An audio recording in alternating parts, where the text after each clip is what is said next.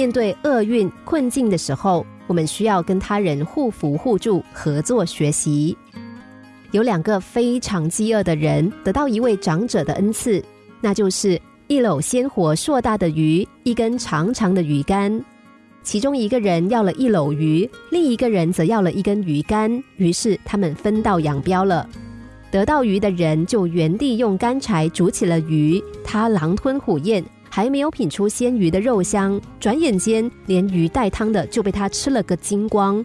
不久以后，他又重新回到饥饿的状态。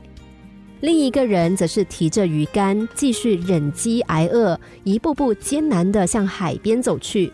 可当他已经看到不远处那片蔚蓝色的海洋的时候，他最后一点力气也用完了。又有两个饥饿的人，他们同样得到了长者恩赐的一根鱼竿和一篓鱼。只是他们并没有各奔东西，而是说好一起去寻找大海。他们俩每次只煮一条鱼，经过长途跋涉，来到了海边。从此，两人开始了捕鱼为生的日子。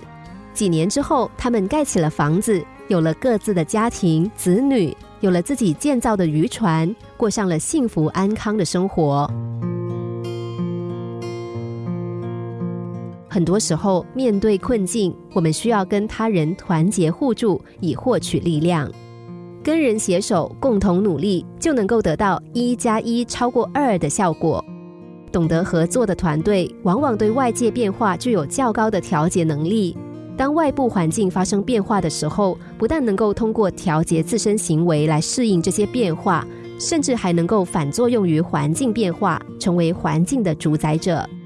只有通过和平、和谐的合作努力，才能够获得成功。